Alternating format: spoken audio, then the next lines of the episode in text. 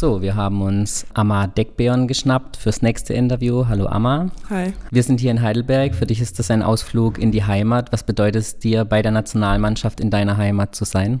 Es ist natürlich immer schön, bei der Nationalmannschaft dabei zu sein, äh, Teil von, von der Mannschaft zu sein, Deutschland zu repräsentieren. Und ähm, finde ich es natürlich sehr, sehr schön, auch immer mal wieder zurück nach Heidelberg zu kommen. Ähm, wenn der Lehrgang hier ist, sieht man immer viele, viele Leute und äh, alte Trainer und so weiter. Das ist immer, immer sehr cool. Hm.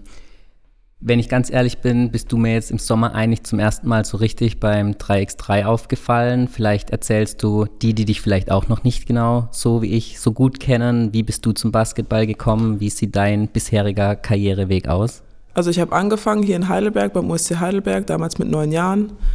Ähm, habe dann hier sechs Jahre lang gespielt, ganz normal in der Jugend und bin dann mit 15 ans äh, Voll- und Teilzeitinternat in Grünberg gegangen, habe dort in der zweiten Bundesliga gespielt und dann äh, mein letztes Jahr in Deutschland auch noch äh, mit dem äh, damals auch Kooperationspartner Marburg auch noch in der ersten Bundesliga und ähm, war danach vier Jahre lang am College ähm, an der Florida State University und bin dann nach dem College, als ich dann sozusagen meine Profikarriere angefangen habe, ähm, das erste nach Schweden, habe dort in Umeå gespielt und bin jetzt zurzeit ähm, für diese Saison in Polen, in Lublin und spiele dort in der polnischen Liga.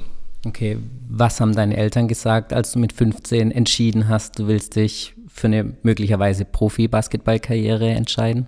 Also meine Eltern haben mich da voll unterstützt. Natürlich war das ähm, bisschen was anderes, wenn man dann schon mit 15 von zu Hause auszieht, auch wenn das jetzt nicht so weit, äh, weit weg ist. Also es ist jetzt anderthalb Stunden, ist glaube ich Grünberg von Heidelberg. Aber die standen da einfach voll hinter mir und haben mich da immer unterstützt, auch bis heute noch. Und äh, das hilft natürlich sehr, wenn man sich für so einen, für so einen Schritt entscheidet, von zu Hause wegzuziehen und auch wenn man ins Ausland geht, ist es gut, wenn man da den Support von der Familie hat. Hm. Wie kam es dazu, dass du ein Stipendium für die USA bekommen hast? Das hat sich ähm, so ergeben, auch wenn man jetzt Jugendnationalmannschaften spielt, da sehen da manchmal Coaches oder ähm, andere Leute, die das so ein bisschen vermitteln zwischen den Universities und hier in Deutschland. Man kennt sich ja oft in Deutschland nicht so gut aus. Ähm, und ja, so ist es ein bisschen zustande gekommen. Also einfach, dass ich in der Jugendnationalmannschaft gespielt habe und mich dann dort Leute gesehen haben. Und dann hat man halt den Kontakt äh, zu den Colleges hergestellt. Ja, und so bin ich dann da gelandet. Hm, war es für dich schon immer ein Ziel, nach Amerika zu, ja, oder auf ein College nach Amerika zu gehen? Oder war es dann wirklich der Ausschlag, ich kann dort auch relativ professionell Basketball mit eben College verbinden. Ja, genau. Es war so wirklich eher das, dass man auf einem hohen Level Basketball spielen kann und zur gleichen Zeit noch studieren kann. Das ist schon was, was ich sehr gerne gemacht habe. Auch, dass ich dort meinen Abschluss machen konnte, wirklich in vier Jahren. Hm. Und aber trotzdem nebenbei so Basketball spielen konnte, wie ich das wollte. Das ist einfach gut verbunden ist miteinander, dass man sich da nicht so, da muss man sich einfach nicht so viele Sorgen machen, wie das jetzt ist mit Klausuren und hier, dort ähm, Vorlesungen verpassen in der Uni. Das wird da einfach gut geregelt und ähm, ja, das war dann sowas, was ich so in den letzten zwei Jahren, als ich in Deutschland war, so ein bisschen ist so ein bisschen mein Ziel geworden dann. Hm. Was ist der größte Unterschied? Du hast jetzt eben schon angesprochen, liegt der Fokus dann hauptsächlich auf dem Sportlichen oder kommt es auch auf die schulischen Leistungen an, um dann eben auch Basketball spielen zu dürfen? Ja, also natürlich muss man ähm, schulisch auch, ähm, ich glaube, man muss halt einfach so einen bestimmten GPA haben dort, um auch spielen zu können. Das ist jetzt nicht zu schwer zu erreichen, aber ähm, Basketball liegt schon sehr im Fokus, aber ich finde, es liegt immer so ein bisschen an einem selber, wie sehr man auch Schule in den Fokus rücken will. Mhm. Also für mich war Schule auch sehr, sehr, also die Uni da auch sehr, sehr wichtig. Und ähm, was ja, hast du studiert? Ich habe Biologie studiert. Okay. Genau, ich habe das auch sehr gerne studiert. Ähm, es hat mir sehr viel Spaß gemacht und ähm, ich wollte natürlich da auch also habe auch sehr viel Energie in das Studium gesteckt und nicht nur in Basketball. Ja, das war so ein bisschen meine eigene Entscheidung, dass ich da wirklich beides richtig intensiv machen wollte. Ja.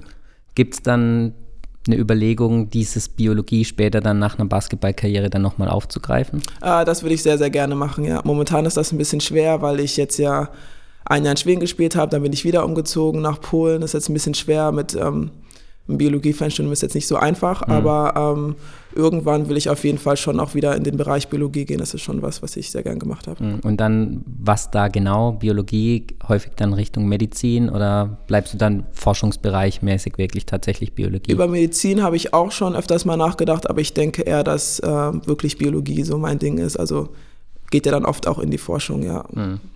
Wenn man in den USA am College spielt, gibt es ja auch immer eine Möglichkeit, vielleicht WNBA, so ein großer Traum von vielen euch Spielerinnen. Gab es da bei dir irgendwie mal eine Chance oder wie sah es dann aus, als es dem College-Ende entgegenging? Gab es da dann schon Angebote aus Europa oder was war da dann bei dir Stand der Dinge? Ja, meine College-Saison war ja so, also meine College-Karriere war so ein bisschen auf und ab. Also ich habe die ersten zwei Jahre nicht so viel gespielt. Und dadurch hatte ich jetzt auch nicht von Anfang an wirklich den großen Traum in die WNBA. Ich habe mich dann ähm, zum einen auch sehr viel auf die Uni konzentriert, aber dann, als ich dann endlich mal die Spielzeit bekommen habe, die ich mir so vorgestellt habe, äh, war WNBA gar nicht so jetzt der Fokus. Ich wollte einfach nur noch eine gute ähm, Saison hinlegen. Gerade mein letztes Jahr hatten wir auch eine ganz gute Saison. Also das war dann eher so mein Ziel und dann wollte ich halt einfach ja wieder weiter in Europa spielen. Das war mhm. eher so der Fokus und ja, einfach dann, die College-Saison ist ja oft immer so ein bisschen früher zu Ende als in Europa und dann so ein paar Wochen später kamen dann die ersten Angebote auch, ja. Mhm. Wird man da dann gescoutet als College-Spielerin von europäischen Vereinen oder wie kommt da dann Kontakt zustande, wenn man dann die Saison beendet hat dann und sich nicht unbedingt dann gleich wieder nach Europa begibt? Ja, also erstmal, ähm, bevor man so ein bisschen an die Vereine denkt, geht erstmal die Agentensuche los. Das war so der erste Schritt, den ich hatte. Einfach erstmal ähm, passenden Agent finden, eine passende Agentur, wo ich das Gefühl habe, dass ähm, die mich auch gut weiterbringen. Ja. Und danach lief eigentlich ähm, eher alles über den Agenten. Ich bin, also wahrscheinlich wird man da auch gescoutet von den europäischen Teams, aber da habe ich jetzt gar nicht so viel, äh, so viel mitbekommen. Also hm mit den deutschen Teams, klar, redet man vielleicht auch mal ein bisschen mehr, auch ein bisschen persönlicher, man kennt sich ja und so weiter, aber jetzt mit den Teams im Ausland, äh, ja, wurde das schon wirklich eher auch über den Agenten geregelt, ja. Mhm.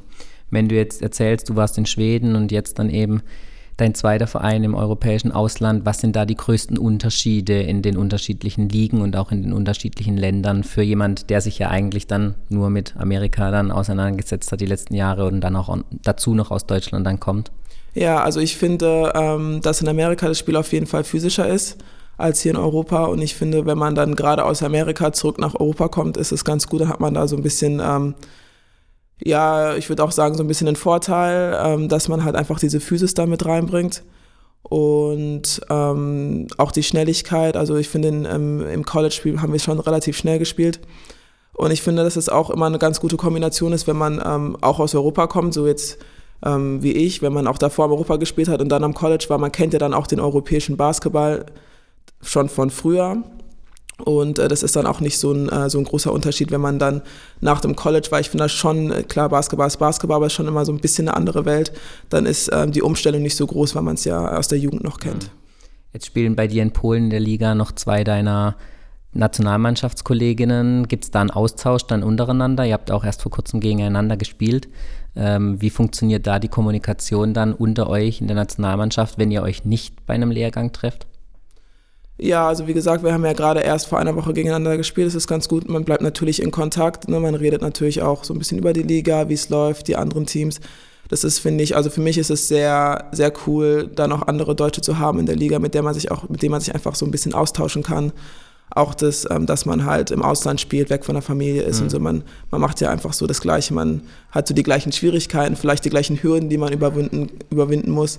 Und äh, das ist schon auf jeden Fall sehr, sehr schön, wenn man da einfach auch Leute hat, mit denen man sich austauschen kann. Mhm. Du hast es gerade angesprochen, Hürden und Hindernisse. Was ist für dich am schwierigsten dann, wenn du dich in einem neuen Land zurechtfinden musst? Jetzt erst Schweden, Schweden dann Polen? Ja, ich finde immer, dass äh, ganz, ganz von null anfangen, man ist in einem neuen Land, man kennt niemanden, man kennt auch, ähm, gut, Polen ist jetzt nicht so weit weg von Deutschland, aber man kennt ja auch, es ist immer eine neue Kultur, neue Leute, einfach neue Sachen, die man kennenlernen muss. Natürlich ist auch immer die Sprache da. Also in Schweden zum Beispiel war es relativ einfach, da sprechen fast alle super gut Englisch. Mhm. Jetzt in Polen ist es ein bisschen schwieriger, sage ich mal so. Nicht zu schwer, aber ja, einfach dieses Neuanfangen jedes Jahr. Und dann kommt natürlich auch noch dazu, dass man weit weg von der Familie ist. Man sieht sich meistens nur über Weihnachten und dann halt erst wieder im Sommer, ja. Mhm. Basketballsprache, aber auch in beiden Ländern dann immer Englisch gewesen. Also im Team dann Englisch oder die Sprache des jeweiligen Landes? Ja, also in Schweden auf jeden Fall immer Englisch, bei uns ähm, in Polen auch zum größten Teil Englisch, ja, das ist, das ist gut. Also das mhm. läuft, das ist relativ easy. Okay. Du hast jetzt über den Sommer auch relativ viel 3x3 gespielt. Ähm, jetzt gibt es im nächsten Jahr die Möglichkeit, dass sich Deutschland eventuell sogar für Olympia qualifiziert. Was sagst du dazu? Was macht den besonderen Reiz von 3x3 aus? Und wäre es eines deiner großen Ziele, dann wirklich auch bei dem Qualifikationsturnier dabei zu sein, um sich eventuell dann für Olympia zu qualifizieren? Klar, natürlich, dass es jetzt, ähm, dass wir die Möglichkeit haben, uns zu qualifizieren für Olympia, ist super. Ähm, das ist natürlich auf jeden Fall das Ziel, dass wir da ein gutes Turnier spielen, hoffentlich uns auch qualifizieren. Und ähm, ja, 3x3 ist halt einfach, ähm, dadurch, dass das Spiel ist ja nur relativ kurz, 10 Minuten, bisschen schneller, ist halt immer, immer was los, ein bisschen spannender vielleicht auch. Gerade denke ich mal für die Zuschauer, die sich vielleicht mit Basketball nicht so auskennen, da ist es wahrscheinlich ein bisschen einfacher zuzuschauen, das auch ähm, zu verstehen. Und ja, im 3x3, dadurch, dass man halt nur zu dritt ist, ist man natürlich auch individuell immer ein bisschen mehr im Fokus als im 5 gegen 5. Das macht es natürlich auch spannend, ja. Hm. Könntest du dir vorstellen, dort Deutschland dann bei Olympia zu vertreten? Ja, könnte ich mir vorstellen. Ja, das wäre auf jeden Fall ein Traum. Das wäre auf jeden Fall cool, ja. Hm. Ihr seid ja jetzt auch im Sommer deutscher Meister im 3x3 geworden. Gibt es da dann gewisse Teamzusammensetzungen, die man sich dann selber aussucht? Im Falle der deutschen Meisterschaft jetzt, habt ihr das Team selbst ausgesucht oder wie kam es dann zu der ja, ja, normalerweise in der deutschen, also für die deutsche Meisterschaft kann man sich, glaube ich, immer selber ein Team zusammenstellen. Wir haben jetzt aber auch ähm, ein Team zusammen gehabt, wo wir auch vorhaben, jetzt auch für, also mit dem wir auch davor im Sommer für den DBB gespielt haben und dann haben wir auch da für die deutsche Meisterschaft halt fast die gleichen Leute gehabt, mhm. einfach damit wir auch mehr Spielpraxis zusammenbekommen. Auch mit, natürlich mit äh, dem Hinblick auf das jetzt olympische Qualifikationsturnier, mhm. dass wir da einfach mehr zusammenspielen. Das war so ein bisschen der Plan. Mhm ist ja dann schwierig, wenn man so verteilt ist, teilweise in Amerika, sogar mit Satu oder jetzt mhm. über Europa. Wie findet man da dann zusammen? Gibt es da dann andere Möglichkeiten, wie nur die kurzen Fenster dann jetzt im 3x3 zum Beispiel? Da seid ihr immer erst zwei, drei Tage vorher zusammengekommen, um dann die Turniere zu spielen. Bei den U-Mannschaften sah es da ähnlich aus. Wie geht es dann jetzt mit Hinblick auf das Quali-Turnier? Wer da dann tatsächlich am Ende mit dabei ist, entscheidet dann natürlich der ähm, Trainer dafür. Aber wie bereitet man sich da dann potenziell drauf vor, weil man hat ja trotzdem noch den ganz normalen Liga-Alltag dann bei seinen Mannschaften. Ja, genau. Ich denke, da sind wir jetzt einfach so ein bisschen in der Phase, wo man einfach schaut, wie man das hinbekommt, weil, wie gesagt, ne, wir haben Spielerinnen, die in Deutschland spielen, im Ausland spielen. Das Qualifikationsfenster ist halt, ja, für die meisten so Ende der Saison oder halt in den Playoffs. Das ist jetzt nicht so einfach, aber ich denke mal, dass ähm, sich hoffentlich da Wege finden, dass wir da frei bekommen und das äh, Turnier auch spielen können. Ja, mhm. das ist bis jetzt noch nicht so hundertprozentig klar, wie das läuft, aber mhm. es ist in Arbeit. Mhm. Müsste dann nicht zwingend das gleiche Team sein, wenn man sich jetzt beim Quali-Turnier qualifizieren würde für Olympia, muss man dann auch die gleichen Spielerinnen danach zu Olympia schicken? Ich bin mir nicht so ganz sicher, aber ich denke, das müssen nicht die gleichen Spielerinnen mhm. sein. Ja, das kann man nochmal austauschen. Mhm. Verfolgst du dann auch die DBBL, während du normalerweise dann in Polen jetzt spielst? Ähm, ja, ich schaue mir auf jeden Fall meistens die Ergebnisse an, manchmal auch online. Ich war jetzt, weil ich ähm, schon eine Woche früher frei hatte, war ich in Keltern beim Spiel, Keltern gegen Heidelberg. Mhm. War ich mal da, ist ja nicht so weit weg von hier. Ja, ich verfolge das schon immer so ein bisschen. Mhm. Ich habe auch gesehen, da gibt es eine Beziehung zu Brittany Brown von Keltern. Genau. Woher kennt man sich da? Äh, wir haben wirklich drei Jahre lang zusammen am College gespielt. Also sie ist ein Jahr älter und mhm. ist dann, also das letzte Jahr haben wir nicht zusammen gespielt, aber ja, drei Jahre lang. Mhm. Ja, Teammates. Cool. Wo siehst du Verbesserungspotenzial, um mehr Aufmerksamkeit dann für den deutschen Damenbasketball zu bekommen? Ja, das ist natürlich, ähm, ich bin jetzt nicht so drin, aber ja, ich denke einfach mal, dass ähm, es in der Jugend anfängt, finde ich so wie immer. Ich finde, äh, solange, also ich finde, seit es die WNBL gibt, ist es auf jeden Fall immer schon ein guter Schritt gewesen. Ich denke, dass man halt einfach die Jugend äh, mehr begeistern muss, Basketball zu spielen. Und ich finde auch jetzt natürlich geht es dann auch immer wieder über die Nationalmannschaften. Jetzt auch, wo wir in den letzten paar Jahren gesehen haben, wenn die Jugendnationalmannschaften Erfolge sammeln, reißt das alle so ein bisschen mit. Hier bei den Damen haben wir jetzt natürlich auch vor, eine gute Quali zu spielen und, und uns dann hoffentlich auch für die EM zu qualifizieren. Ich denke, wenn man da einfach so ein bisschen Euphorie ähm, machen kann, ist es, ist es gut für den deutschen Basketball. Patrick Unger hat im Interview gesagt, ihr nehmt erstmals die Favoritenrolle an und geht nicht als Underdog in eine EM-Qualifikation. Wie nimmt man das im Team auf? Wie ist die Stimmung im Team bezüglich der EM-Quali und mit der Möglichkeit, sich eben dann für 2021 die EM dann zu qualifizieren? Ja, ich denke auch, dass alle natürlich, wie ähm, Patrick schon gesagt hat, die Rolle annehmen. Ich finde, ähm, dieses Jahr sind alle sehr, sehr motiviert Natürlich auch, wenn man, ähm, wenn man die Gruppen betrachtet, welche Teams da, sind, äh, da drin sind, was wir für eine realistische Chance haben. Aber auch davon abgesehen ähm, haben wir sehr gute Spielerinnen dieses Jahr, auch gute junge Spielerinnen, die dazukommen. Ich finde, wir haben einen guten Mix aus erfahrenen Spielerinnen und jungen Spielerinnen, die vielleicht auch mal so die Frische reinbringen. Und ich denke, da sind alle ready für die EM-Quali. Du zählst dich dann eher schon zu den erfahrenen Spielerinnen wahrscheinlich? Ja, ich meine, ich bin jetzt noch nicht äh, so alt, aber ähm, ich bin ja schon eine Weile dabei. Hm. Wie nimmt man dann so eine junge Spielerin auf im Team? Was gibt man der an die Hand, wenn sie dann zum ersten Mal bei so einem Nationalmannschaftslehrgang dabei ist? Ähm, auf jeden Fall, dass man einfach viel kommuniziert. Wenn, wenn eine junge Spielerin das erste Mal dabei ist, kann es sein, dass man sich vielleicht noch nicht sicher ist, ne, was man machen soll und so weiter und einfach, dass man den Spielerinnen auch, ähm, wenn sie gut sind, das Selbstbewusstsein gibt, viel kommuniziert, ihnen hilft im Training, sie einfach mit offenen Armen aufnimmt und einfach so gut wie möglich ähm, so schnell wie möglich ins Team, Team eingliedert, ja. Hm. Könntest du dir vorstellen, selbst mal wieder zurück nach Deutschland in die Liga zu kommen? Ja, also momentan sehe ich immer jedes Jahr immer Schritt für Schritt. Ich spiele immer erstmal das Jahr fertig und gucke dann, was kommt, aber ähm, natürlich ist es für mich, in Deutschland zu spielen, wäre natürlich auf jeden Fall immer mal was, was ich gerne machen würde. Man hat hier viele Leute, Fans, die man kennt. Also sogar als ich jetzt ähm, beim Keltern Heidelberg Spiel war, wie, also wie viele Leute man kennt, mit den Leuten, die man redet, ist es einfach schön, zu Hause zu sein und zu Hause zu spielen. Also ich denke, irgendwann äh, werde ich schon auch mal wieder in Deutschland spielen, ja. Hm. Wäre es dann hier einfacher, deiner zweiten Karriere irgendwie in die Richtung Biologie dann nachzugehen? Ja, wahrscheinlich schon, ja. Wenn ich wieder zurück in Deutschland bin, denke ich, wäre es einfacher, ein Studium nochmal anzufangen, ja. Hm.